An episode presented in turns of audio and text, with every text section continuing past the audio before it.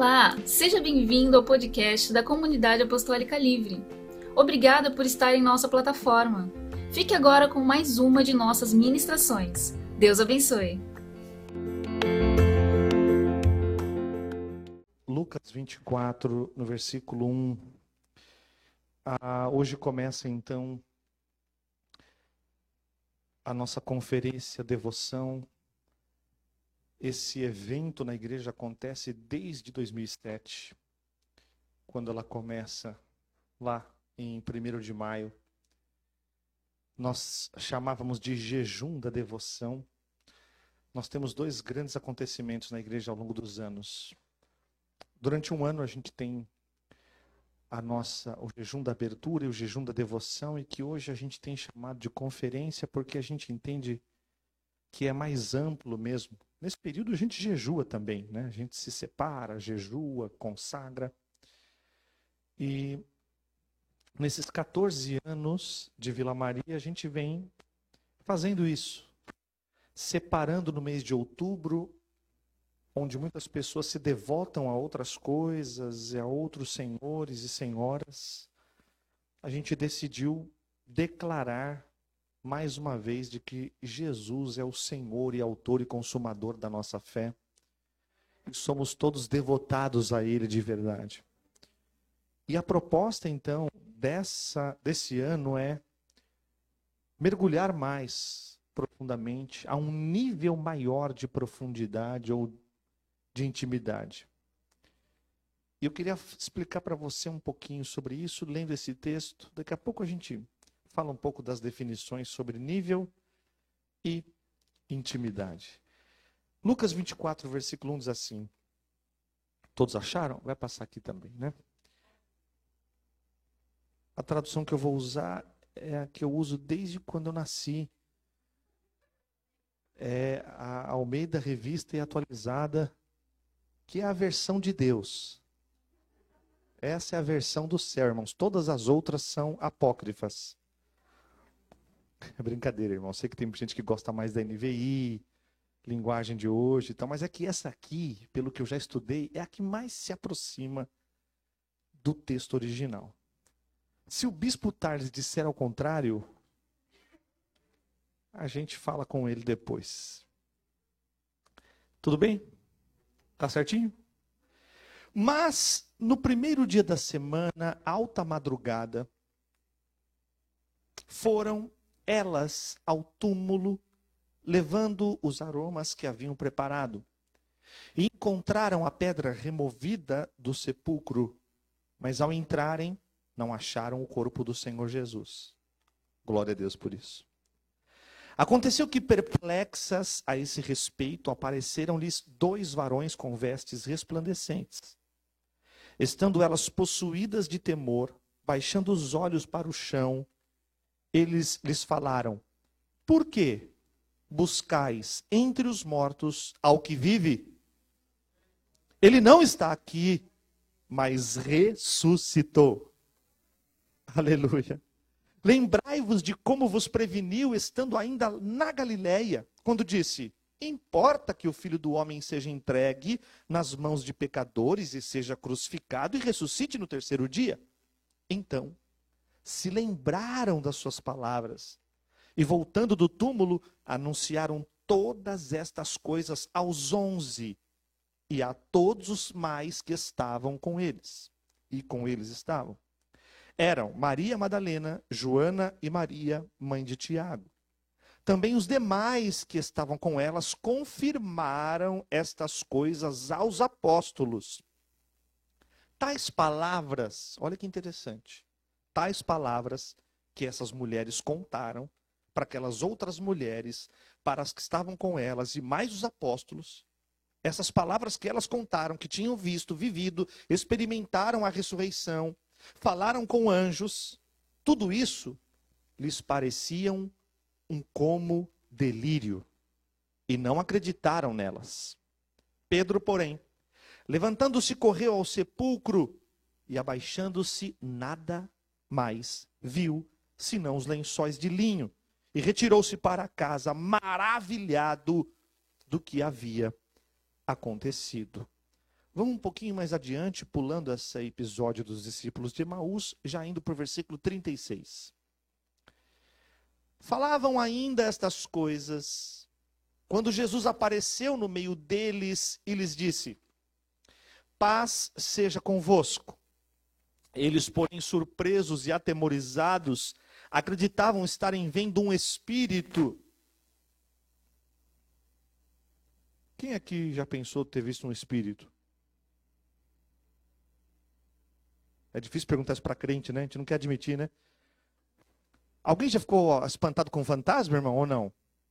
Sei lá, um barulho na casa, vai que tem um espírito. Ficou com medo à noite, parece que tem um espírito. Me... Não, eu sou de Jesus, essas coisas não acontecem comigo, porque a gente é muito espiritual, né, irmãos? A gente é muito mais crente que os apóstolos, né?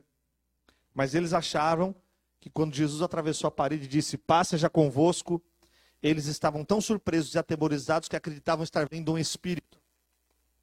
Mas ele lhes disse: Por que estáis perturbados? E por que sobem dúvidas ao vosso coração?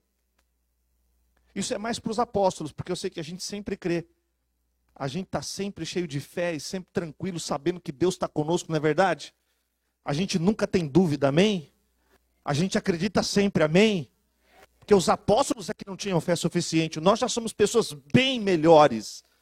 Nós acreditamos, nós cremos, nós profetizamos, tudo acontece, é uma bênção uma vitória. Amém, irmãos? Estou vendo que tem uns irmãos realmente que eu estou ficando espantado. Oh, meu Deus, como é bom ouvir a sua palavra. Por que vocês estão perturbados? Por que sobem dúvidas ao vosso coração? Vede as minhas mãos e os meus pés, que sou eu mesmo, apalpai-me e verificai, porque um espírito não tem carne nem ossos, como vedes que eu tenho.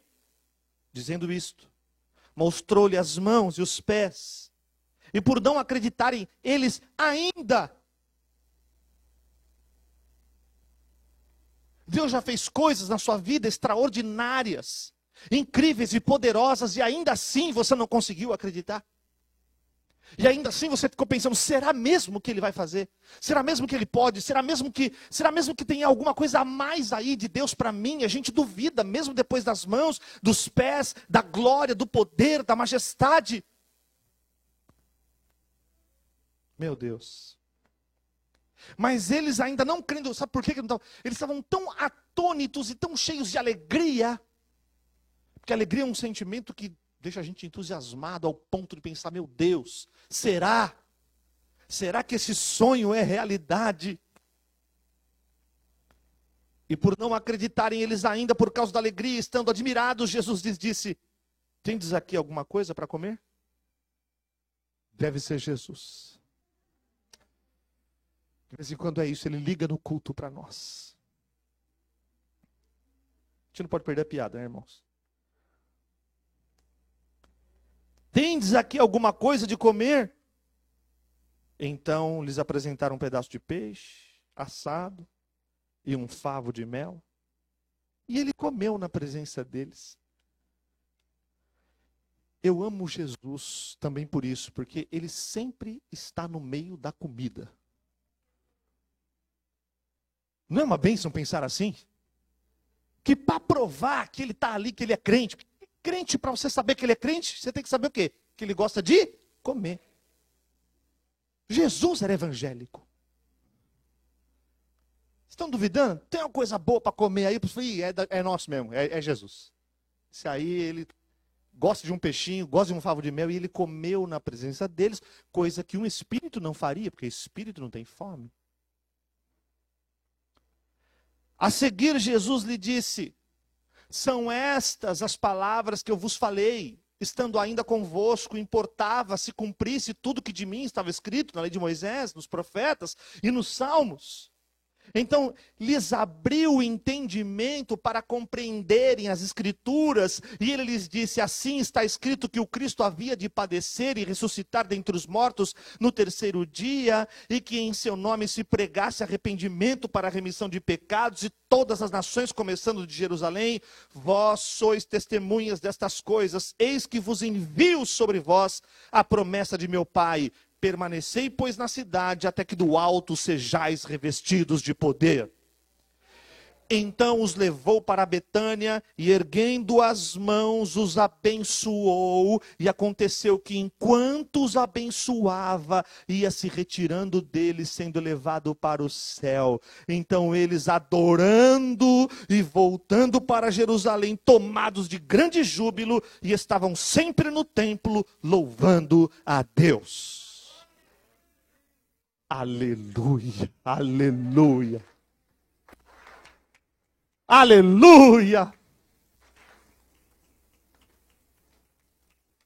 Acabou a pregação. Você acha que precisa pregar mais do que isso aqui?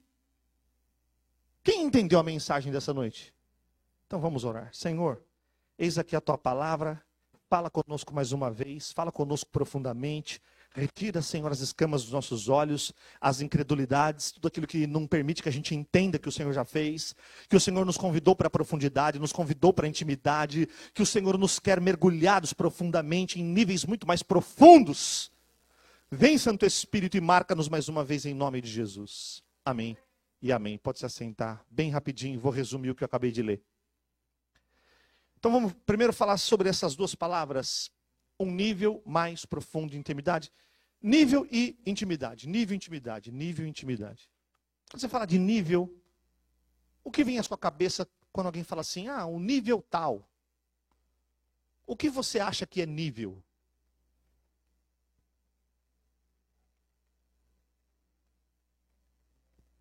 Processo, etapas? Fase? Sinônimos para nível, né? Quando você, quem joga videogame sabe. Nível 1, nível 2, nível 3, alguns são fase 1. Fase... E a cada nível que se avança fica mais fácil ou mais difícil? Mais difícil. Tem, algum, tem um porquê, né? Porque quem joga videogame sabe que lá no nível tal, por exemplo, se for o nível final, você vai pegar o inimigo mais forte. E aí, já aconteceu, acho que já aconteceu. Eu não, eu não, não manjo muito de videogame, porque eu sou de uma outra geração. Né? Eu sou da geração do Atari. Alguns irmãos aqui são da geração do Odyssey, do telejogo. E alguns são da geração que nem existia videogame. Né? Tem uns irmãos ali. Eu tô falando, não sabe nem o que o pastor está falando, né, irmão? É, eu sou da, eu tenho uns irmãos que são da, da geração do videogame via rádio, né? E agora já tem PlayStation 3, 4, 5, 10, sei lá que, qual que tem. E é tudo em terceira, quatro, cinco dimensões. Você joga online, uns negócios que eu não entendo nada. Vejo meus filhos jogando, não consigo nem sequer pegar naquele controle. Que se você chamar joystick, teu filho, joystick. O jogo é jogado, o nível aumenta, o nível é mais difícil. Quando você fala de nível, de intensidade, é a quantidade da coisa. Se eu estou falando de nível profundo, e se o nível que eu quero dizer é sobre intimidade, agora fica mais fácil então. Quais são os níveis de intimidade que você tem com as pessoas? Depende do quanto você se permitiu. Depende do quanto você se entregou. Depende do quanto você teve condições verdadeiras de apresentar e abrir sua vida para que a pessoa conheça a intimidade, por exemplo, da tua casa, lá na tua casa. É, esse nível de intimidade você chamaria do quê? Um, dois ou três? Já é nível 3, né? Porque não é qualquer pessoa que você leva para dentro da sua casa. Você espera normalmente que tenha pelo menos uma história, uma amizade, uma, uma confiança. Por exemplo, para dormir na sua cama, que nível de intimidade é? Nível hard. Porque esse nível de intimidade é para quem? É para o cônjuge, é núpcias, é lua de mel.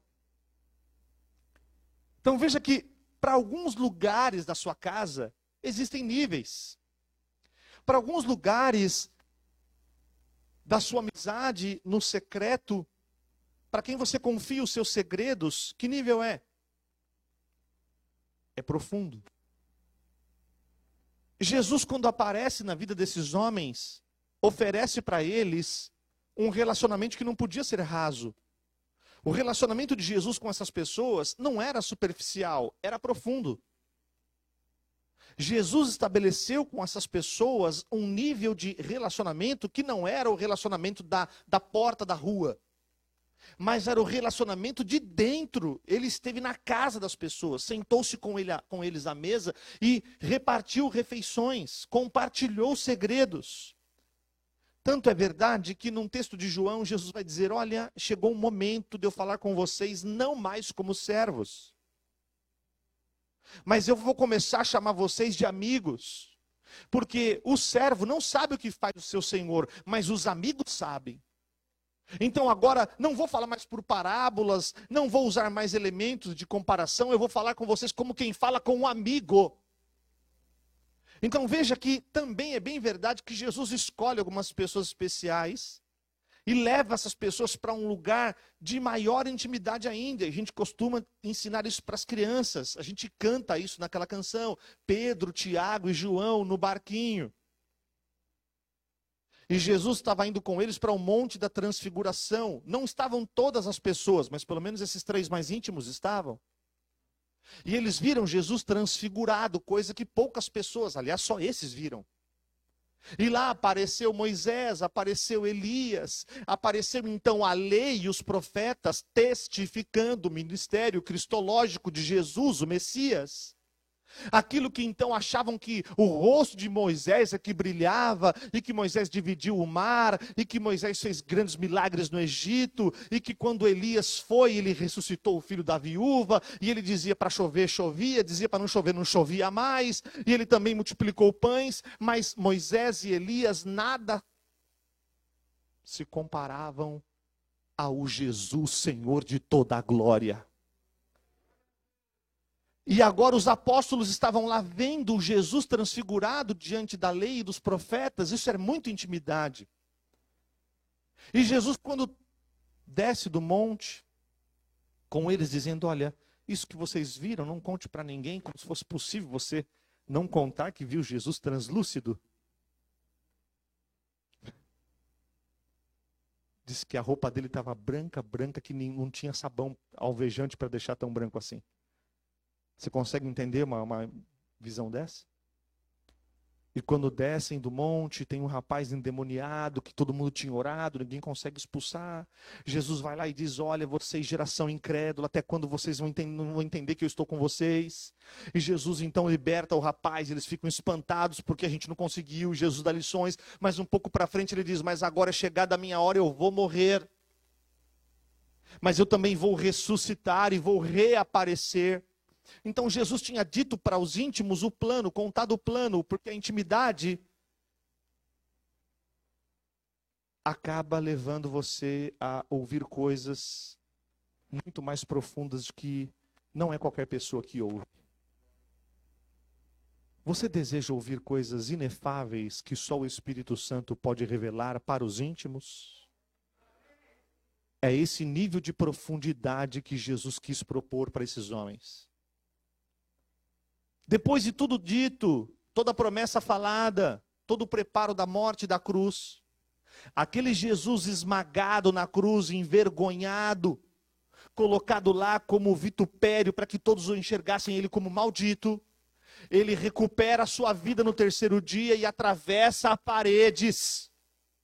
Mas antes disso, essas mulheres foram como qualquer outra pessoa, porque quem é que vai visitar o túmulo de alguém e colocar aromas e flores? São os íntimos ou os conhecidos? Os íntimos. Ninguém vai prestar homenagem no túmulo de ninguém se você não é íntimo. Você pode até de repente passar lá quando você está no velório de alguém e tem várias pessoas, você dá uma né, tem uns irmãos que tem, tem uns irmãos, irmãos, que ele tem esse chamado, o chamado da curiosidade apostólica. Ele dá uma olhada para saber, ah, você viu a idade? Você conhece? Eu não conheço, sou uma olhada, irmão. Não é nem parente, né? Não, tem umas irmãs que tem ainda. Tá, um dia eu peguei uma irmã da igreja chorando. Falei, nossa, é alguém? Falei, não, simplesmente estou chorando. Falei, meu Deus. Tem uns irmãos meio profissional da morte, né? Espero que não seja o teu caso. Mas quando a gente vai no enterro de alguém, quem é que você vai visitar? A quem você vai prantear? Quem você conhece de quem você tem saudade, de quem você gostaria que não tivesse ido. Então você sente a dor da partida. Então veja que essas mulheres foram até lá porque elas eram, eram íntimas de Jesus. Imagina então você na intimidade, prepara o teu aroma, prepara o teu perfume. Vamos lá cuidar do mestre. Você chega lá e você tem uma decepção e uma alegria ao mesmo tempo. Que talvez vamos cuidar do corpo. Não tem mais corpo para cuidar. Se não tem corpo para cuidar, significa que ele Oh, aleluia. O que você preferia, irmãos? Encontrar alguém que você ama de pé diante de você e falou: tá tudo certo. Você não tinha morrido? Eu tinha, mas não falei que ia ressuscitar. Mas você, mesmo sabendo da promessa, você está com o seu. Rapaz, não pude nem colocar o perfume. Você está chateado com o perfume? Fique feliz que a pessoa está ressurreta. E os dois varões que o texto diz, pelo menos o de Lucas, diz que eram anjos que estavam lá. Falou: por que vocês estão procurando entre os mortos aquele que vive? E elas saem dali tão impactadas que, claro, elas queriam contar isso para os apóstolos. E vão direto onde os onze estavam. E eles estavam escondidos. Diz o texto que os apóstolos ficaram com muito medo de serem mortos também. Pedro, nessa, nessas horas, já tinha negado e Jesus tinha dito para ele que isso ia acontecer. Ele está lá morrendo de medo, preso lá. E Jesus, quando atravessa a parede, diz: Paz seja convosco. O que Jesus está dizendo? Eu vim aqui resgatar a intimidade e a profundidade que eu sempre tive com vocês, e vocês acham que isso acabou por causa da morte, mas na minha ressurreição eu estou restabelecendo profundidade e intimidade com vocês. Oh, aleluia!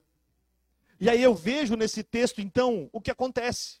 O que acontece nesse texto em relação à intimidade? Primeiro, primeira coisa importante que tem que haver destaque. O que impede a nossa intimidade e mergulhar profundo é a nossa dúvida e a nossa perturbação.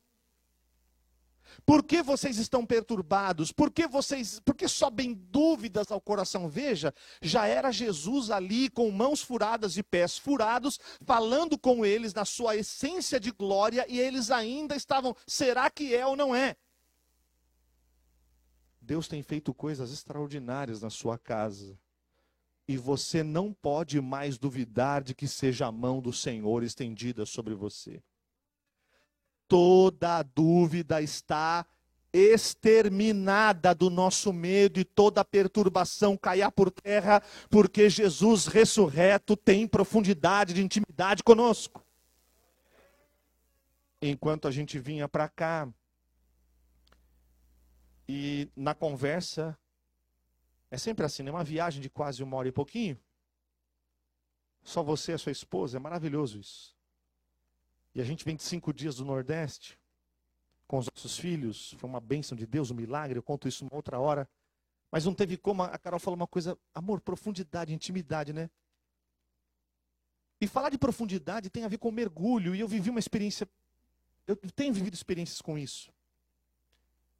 Quando nós chegamos em Maragogi e lá é o encontro das águas, há um braço de rio que deságua no mar. Alguém já foi lá? Vocês precisam ver que coisa extraordinária de maravilha de Deus. Então a maré recua ao meio-dia, ela vai lá para baixo, ela só volta às três horas da tarde. Pontualmente. Deus maravilhoso, ele põe limites no mar. E o mar só vai até onde Deus determina, ele não avança dali. E aí você fala, e aí você vê aquilo tudo, e você vê uma mistura de cores. Então a primeira cor é um pouco mais escura, claro que é água de rio. E depois um, um, um, verde, depois um azul mais escuro, porque são os arrecifes que estão escondidos. Então quando reflete a luz do sol naquela água, é uma coisa que você fala, meu Deus, que esplêndido. Mas por enquanto você está na areia, com os pés lá e olhando só no horizonte, numa visão superficial, você não faz ideia do que está lá dentro. Homens e mulheres que andam com Deus e que estão apenas com visão horizontal na superficialidade ainda não entenderam o que está dentro das águas do Espírito. E você só vai saber na hora que você tiver coragem de molhar os teus pés e começar a entrar naquela água e você vai entrando e vai entrando e a água continua aqui impressionante. Você vai, vai, vai, vai, vai, como se fosse daqui a sei lá uns um quilômetro para frente. No mínimo uns 700 metros, você está ali, você olha e você vê o hotel lá do outro lado. Você fala, meu Deus, é como se Ali era para você estar, sei lá, em que profundidade, mas não está profundo.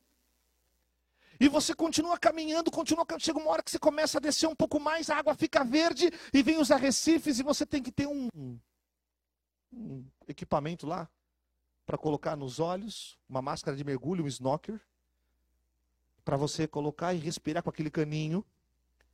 E aí a hora que você coloca o rosto dentro da água, e que você está disposto a banhar o teu corpo inteiro, sem medo de que você está longe da margem, sem medo de que o mar vai avançar e te pegar. Não, naquela hora é você, a natureza, Deus, Espírito Santo naquele lugar e a tua vontade de enxergar. O que será que tem aqui dentro? Quando você coloca o rosto lá, tem uma infinidade de vida os corais, os ouriços e os peixes de tudo quanto é tipo e cor, e aquela coisa, fiz umas imagens lá maravilhosas. Meu Deus, eu me senti. Como é que chama aquele rapaz lá que. que... Esqueci agora o. Na mitologia. É, me senti um namor.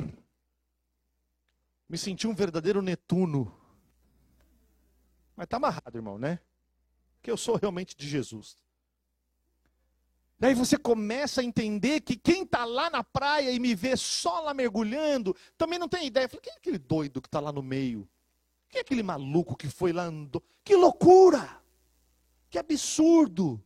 Mas o prazer quem está tendo é só quem mergulha, irmão. E aí, aonde você vai ficar?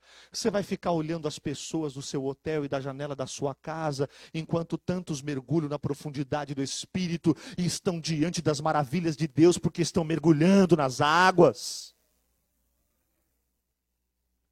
Então, quando você tem perturbação e incredulidade, você nem sai de casa, você nem pega a tua máscara, você nem entra na água, porque oh, é salgado demais, a areia é porosa, eu não gosto muito, vou ter que ficar queimado, e você tem um monte de desculpas para não mergulhar nas águas do Espírito. Eu não vou, é tarde, é cedo, é quinta, é sexta, é conferência, não é, é o pastor, não é o pastor, é o cardeal, é o arcebispo.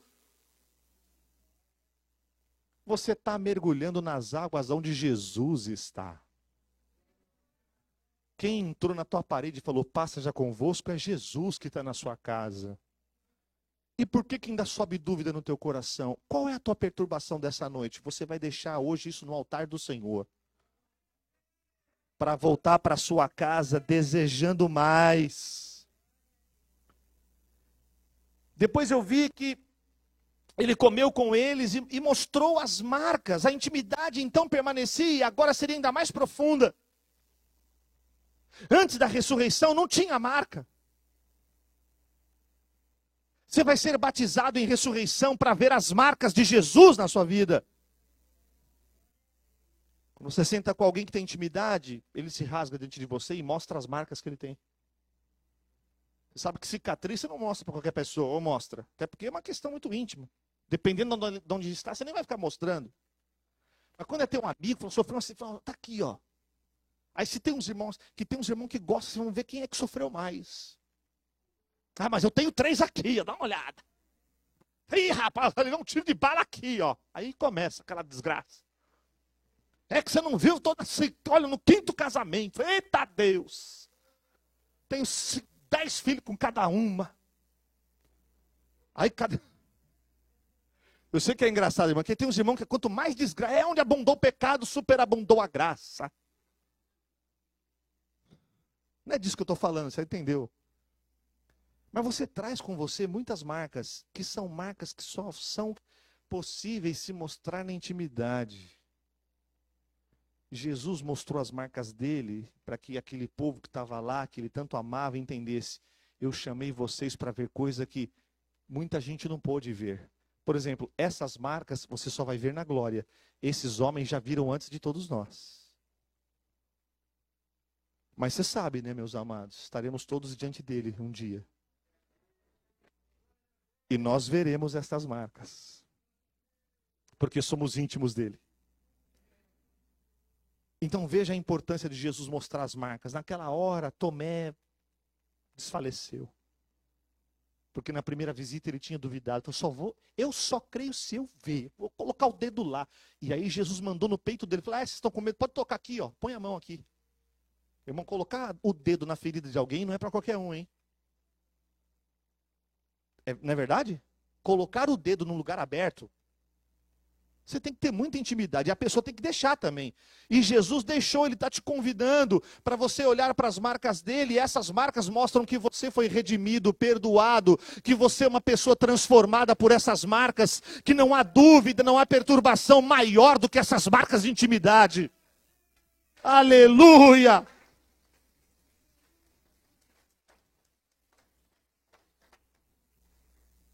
E eu tenho que terminar o culto cedo aqui, que eu fui censurado. Fizeram uma reunião comigo ali em cima, irmãozinho. Bispo, você foi convidado, mas você tem um certo limite aqui. Então, como eu sou muito obediente ao meu pastor, ao fundador de Mongaguá, um joga para o outro aqui, irmãos, é assim. Mas eu vou mostrar minhas marcas para vocês. Jesus comeu com eles, mostrou as marcas. E depois, sabe o que acontece? Você, você entendeu o que acontece aqui? Depois dessa intimidade que ele come na presença deles, eu amo essa parte, porque intimidade é levar as pessoas a um nível de mesa, e hoje a mesa parece estar pobre, a gente tem medo de sentar e comer com as pessoas. Mas desde quando começamos a igreja, essa sempre foi a proposta: repartir e compartilhar. Sempre foi a proposta perdoar e amar, estender a mão. Sempre foi a proposta saber que a minha casa é a sua casa, a sua casa é a minha casa. Mas para isso é necessário realmente intimidade na palavra, ter Jesus como Senhor, uma igreja que de fato vive, a igreja de Atos. Por quê? Porque eles permaneciam na doutrina dos apóstolos, eles permaneciam repartindo e comendo, eles permaneciam no mesmo lugar até que do alto eles fossem revestidos do poder. Por isso que levar as pessoas para comer faz parte da intimidade. Amém, pastor Alex? Vai recebendo essa palavra. Deixa Deus falar contigo. O mistério é forte. A gente só compreende isso na hora que senta e olha no olho do outro e ri junto, chora junto, confessa. E Jesus fez isso com eles em vida, fez isso com eles na ressurreição e continuou fazendo isso com eles depois. Aleluia! Porque depois que o Espírito Santo vem no Pentecoste, 50 dias depois da ressurreição, o que acontece é que, meu Deus, um vento impetuoso invadiu a casa. De repente, diz o texto, um vento impetuoso invadiu o lugar onde eles estavam reunidos. Nós estamos aqui reunidos. E eu desejo que o Espírito Santo continue soprando sobre você intimidade. Então, depois daquilo, veja o que acontece. Ele vai falando com eles e alguma coisa espiritual. E aqui a gente não sabe exatamente dizer o que. Não dá para definir mas eles começam a entender e a compreender as escrituras. No versículo de número 45 diz que então lhes abriu o entendimento para compreenderem as. Como assim? Olha comigo isso. Olha que loucura, irmãos. Homens que andavam com Jesus todo dia, praticamente comiam com ele, andavam no barco, viram milagres, sinais, prodígios, maravilhas, mas que naquele momento, por causa de toda perturbação, por causa de toda incredulidade, muitas outras coisas, eles estão de novo diante de um Jesus ressurreto. Jesus começa a falar de novo a palavra, e naquela hora que eles começam a compreender as escrituras, quero dizer para você, isso é uma boa notícia. Nem sempre você vai conhecer a escritura totalmente, mas à medida que você caminha, as escrituras serão reveladas para você precisa entrar em parafuso, eu não entendo tudo, não entendo aquilo, eu não sou um PHD em Bíblia. Fique tranquilo, meus amados, os discípulos também não eram. Mas em algum momento eles começam a entender, lhes abriu o entendimento, aleluia. Porque quando você está na intimidade, o entendimento é aberto. Quando você está na comunhão, o teu entendimento vai ser aberto. Quando você está mergulhado, hein? Quando você mergulha, meu irmão, e é impressionante. Quando você está dentro da água, você vê. É, é, é, maravilhoso aquilo. É uma infinidade de cores. A hora que você sai, é como se não estivesse vendo nada. É um mistério isso. É só mergulhado na água que você tem visão completa da maravilha. Então você começa a entender quando Jesus diz assim: Eu sou a água, a água viva que quem beber de mim nunca mais terá sede. E mais, rios de água viva fluirão do seu interior. Oh, aleluia. Agora você entende por que, que o convite para o profeta foi: vem. Ele foi com água até o calcanhar, aos artelhos, depois foi subindo nos joelhos, foi na cintura, e ele ficou um pouco, não entendia direito, falando, e aí, como é que tá? Não, você, vem mais, vem mais, até que ele foi num lugar tão profundo que ele só podia atravessar a nado. E você sabe que, quem aqui nada bem? Quem nada bem aqui? Alguns nadam bem, quem nada mais ou menos? Tipo, não me afogo. E quem não nada?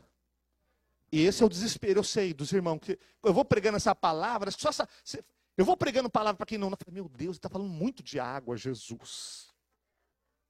E eu só de pensar no do mar que ele está falando, eu já estou querendo ir embora do culto.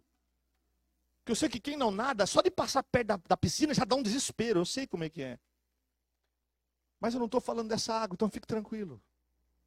A água de hoje, você não precisa nem saber nadar porque o Espírito Santo não vai deixar você afogar. É na medida certa o teu mergulho, entende? Então, eu sei que tem uns irmãos aqui que quer mergulhar no espírito de boia. Olha, bispo, é muito bom essa palavra, mas tem um colete. Não dá, irmão. Com Jesus você tem que ir com tudo.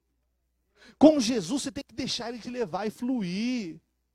Aí quando você vai, ele entendeu que aquele rio era um rio que saía do trono de Deus. Quando ele olhou, disse que a fonte saía à direita do trono, e ele começou a olhar as águas, e por onde as águas passavam havia vida. Quem tem intimidade com Jesus tem vida, porque está diante de um Cristo ressurreto. E aí o que acontece no versículo 49 é que depois disso que o entendimento deles abre, por causa da intimidade, por causa da profundidade, porque a dúvida saiu, porque a incredulidade saiu, porque eles não estavam mais perturbados, porque eles sabiam que Jesus estava com eles, porque afinal de contas Jesus tinha comido com eles. Porque depois que você come e bebe com gente que te ama e que te vai te ressuscitar no último dia e que está ressurreto, que cumpre promessas, você não tem mais medo. E a partir daí você está preparado para ser enviado. Intimidade profunda é quando você diz assim: Senhor, eu posso até ter lutado contra, mas agora eis-me aqui, Senhor. Envia-me a mim. E não eram pessoas perfeitas, não eram pessoas hiper preparadas, não, mas eram pessoas disponíveis e dispostas. Quem está aqui disponível e disposto para ouvir a voz de Deus e deixar o Senhor? Oh, aleluia! Aleluia, é com você, é comigo.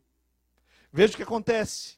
E aí ele começou a dizer para os discípulos: Olha, eu falei para vocês que tudo isso ia acontecer, era importante que acontecesse, e agora, eis que vos envio, no versículo 49, sobre vós a promessa de meu Pai, era uma promessa do próprio Deus. Permanecei, pois, na cidade, até que do alto sejais revestidos de poder. E a menção aqui, é claro, é a própria presença do Espírito Santo na vida deles, que é o que você mais precisa para continuar sendo íntimo de Jesus porque só sabe a mente do Senhor aquele que sondou a mente do Senhor. E diz a palavra, o texto é claro, que o único que sondou a mente de Cristo é o próprio Espírito dele. E o Espírito de Deus, no meu espírito, testifica comigo que sou filho de Deus. E agora eu consigo entender que tenho a mente de Cristo, porque o Espírito Santo é o Espírito de Deus, do Pai e do Filho em mim e começa a colocar em mim os mesmos desejos que Jesus tem. E qual é o desejo que Jesus tem? Que sejamos um com Ele, como Ele é com o Pai. Isso é intimidade. Isso é intimidade.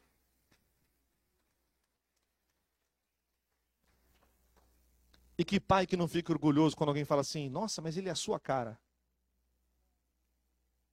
Como parece com você? Olha, tem o seu talento.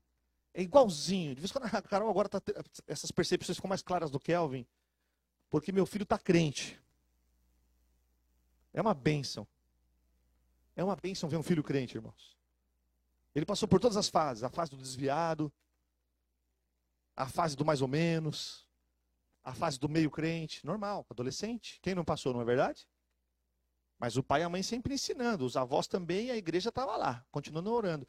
E agora ele está mergulhado profundamente nas coisas do Espírito.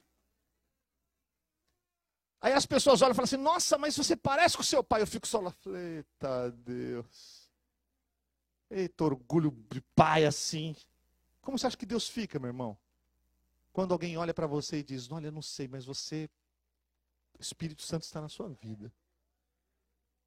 Irmãos, o maior elogio que um crente pode receber é se alguém disser assim: Nossa, você parece Jesus. Amém? Eu sei que o padrão é alto, irmão. Você fala assim: Eu nunca recebi isso. Olha, bispo. No máximo me disseram que eu parecia mesmo um capeta. Meu vizinho lá me chama de demônia. Aí você precisa saber o que está acontecendo, né, irmão? Com quem que você está parecendo? Você está parecendo com o cara da TV, está parecendo com o cara do rock, está parecendo com, o astro não sei das quantas, está parecendo. A gente pode se parecer com muita gente aí, porque fica copiando os outros. Eu desejo que o teu nível de intimidade te faça parecido com Jesus. Estes homens saíram dali depois do Pentecostes, era muito louco isso. Porque as pessoas olhavam e Pedro teve que engolir isso no momento mais difícil da vida dele. Ele se sentou na fogueira para se aquecer, fugindo da, da, da, crucificação. Já tinha negado Jesus uma, uma primeira vez. E quando chegou, falou: você, você se veste como ele e, aliás, você fala como ele. Não, não falo nada. Ele quis negar isso aí. Mas não tinha jeito, você fica com Jesus, irmãos, e vive com ele, você fica igualzinho ele. É uma bênção isso. Agora, dependendo do lugar que você está, você não quer se parecer. Ai, Jesus, dá uma saidinha de mim aí. Aqui você não pode aparecer, estou no lugar aqui que vai queimar meu filme.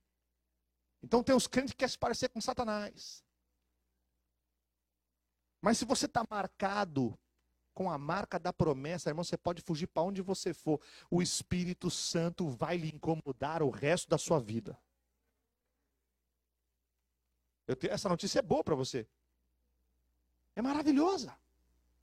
Então você que é crente em Jesus, você vai tentar se desviar, não vai conseguir.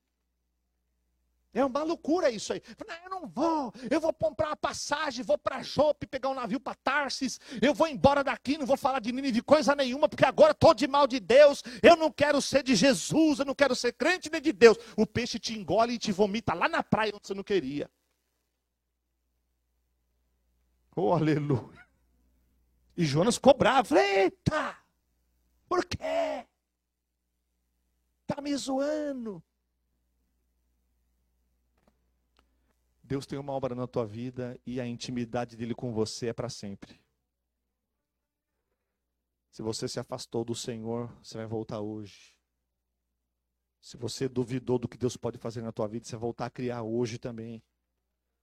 Se você achava que Deus não podia mais usar sua vida, você vai voltar de novo a confiar e você vai abraçar o ministério que é teu, que Deus te deu, e o Senhor vai te usar profundamente, poderosamente, você vai entender o significado dessa palavra. Eu encerro essa mensagem dizendo no versículo 50 ao 51.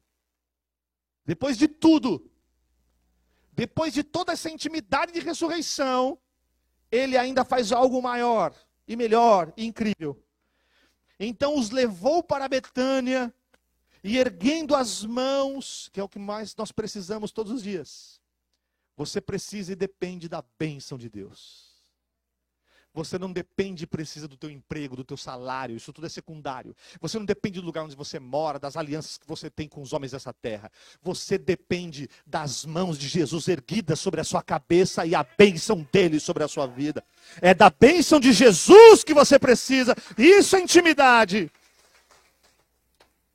Oh, aleluia! E aconteceu que enquanto os abençoava, veja que a bênção foi. Eu não sei como é que foi isso, irmãos. Quanto tempo demorou? E Jesus ergueu a mão e começou a abençoar um por um. Eu te abençoo nisso, te abençoo naquilo. E começou a bênção, derramar a bênção, derramar a bênção. Você imagina o que é derramar e receber a bênção de alguém que foi ressurreto e que venceu a morte. E enquanto Jesus ia erguendo a mão e a bênção dele foi sumindo, irmão, veja a imagem. Isso é para gente íntima. Aleluia. Eles olhando, eu abençoo, continuo abençoando, o Senhor vai embora não. Eu, e continuo abençoando, e foi abençoando, e retirando-se deles, sendo levado para o céu. Então eles adorando, voltaram para Jerusalém tomados de grande júbilo. Como é que você, claro. Como é que você vai voltar para sua casa hoje? Tomado de grande júbilo. Porque você vai dizer assim: hoje eu tive um encontro, relembrei que Jesus é o meu abençoador. E que as mãos dele estão ligadas e levantadas sobre a minha vida, porque ele é íntimo de mim. Aleluia! E eles estavam sempre no templo, louvando a Deus. É onde você escolheu estar hoje. Você de casa que não pôde estar aqui, não fique chateado porque essa marca de adoração pode entrar aí na sua casa, no teu emprego, no teu trabalho, onde você estiver, no carro, no ônibus, no leito do hospital, numa prisão. Eu não sei onde você vai ouvir esse culto, em que lugar, mas a presença do Senhor também é intimidade para você onde você estiver. Feche os teus olhos, curva a sua cabeça nesse momento. A intimidade é um nível de profundidade que Jesus conhecia bem porque ele era íntimo do Pai. Por isso, então, Jesus tinha livre trânsito na terra e quando ele chegava, nos lugares onde ele chegava havia libertação, havia cura, os demônios batiam em retirada porque chegou o íntimo, chegou o profundo, chegou aquele que mergulha profundamente. E ele levou esses homens tão simples, homens como eu e você, a crerem nessa mesma palavra, a crerem nessa mesma atitude, a crerem nessa mesma condição. Em nome de Jesus, se você está me ouvindo aqui, e se houver alguém aqui neste lugar, que não tenha colocado a sua vida na plenitude máxima da sua confiança em Deus. Se Jesus ainda não é o teu Senhor absoluto, autor, consumador da tua fé, se ainda há alguma coisa que restringe a tua confiança, Hoje é um dia de você restabelecer princípios e declarar, não só com a sua boca, mas com a sua vida, declarar com a sua vida de que sim, eu preciso ser íntimo de Jesus. Uma coisa, irmãos, é você ter muitos conhecidos, colegas de trabalho. Outra coisa é você ter pessoas íntimas.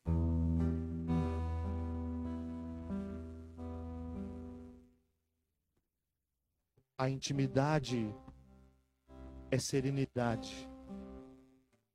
A intimidade, principalmente de pai e filho, de marido e mulher, é, é uma coisa tão especial. E fica fácil você entender que você tem que ter entendimento de quem você tem sido íntimo espiritualmente. Quem é o teu Senhor? Quem é o Deus da tua vida? Ele se chama Jesus. Se for Jesus, pode ter certeza, a condenação bateu em retirada sobre a sua vida. Se não for Jesus, você precisa tomar uma decisão urgente. Se houver alguém aqui ainda que não tenha colocado a sua vida inteira nas mãos de Jesus e gostaria de fazer isso agora, levante a sua mão onde você estiver, que eu vou orar por você. Se houver alguém que deseja isso.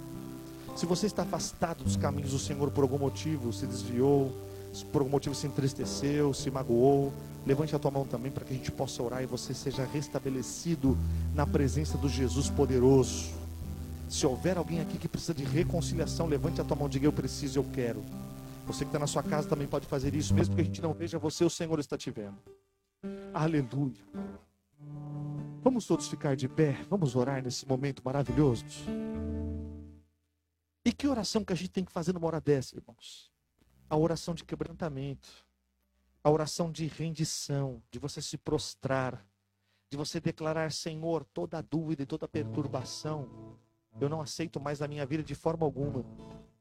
Porque quando Jesus atravessa as paredes da nossa vida, ele nos convida para andar com ele debaixo de bênção, foi o que aconteceu ali. Jesus disse: Olha, vem cá que eu vou abençoar vocês, vou enviar vocês para um outro tipo de vida. Vou enviar vocês para uma profundidade muito maior, de coisas extraordinárias vão acontecer. É exatamente o que o Senhor tem convidado a cada um de vocês aqui. Para um nível profundo de adoração, de louvor, de conhecimento da palavra, de poder, da autoridade do nome dele, de comunhão com a igreja, com o corpo de Cristo. Porque quanto mais íntimos formos uns dos outros, maior liberdade nós teremos.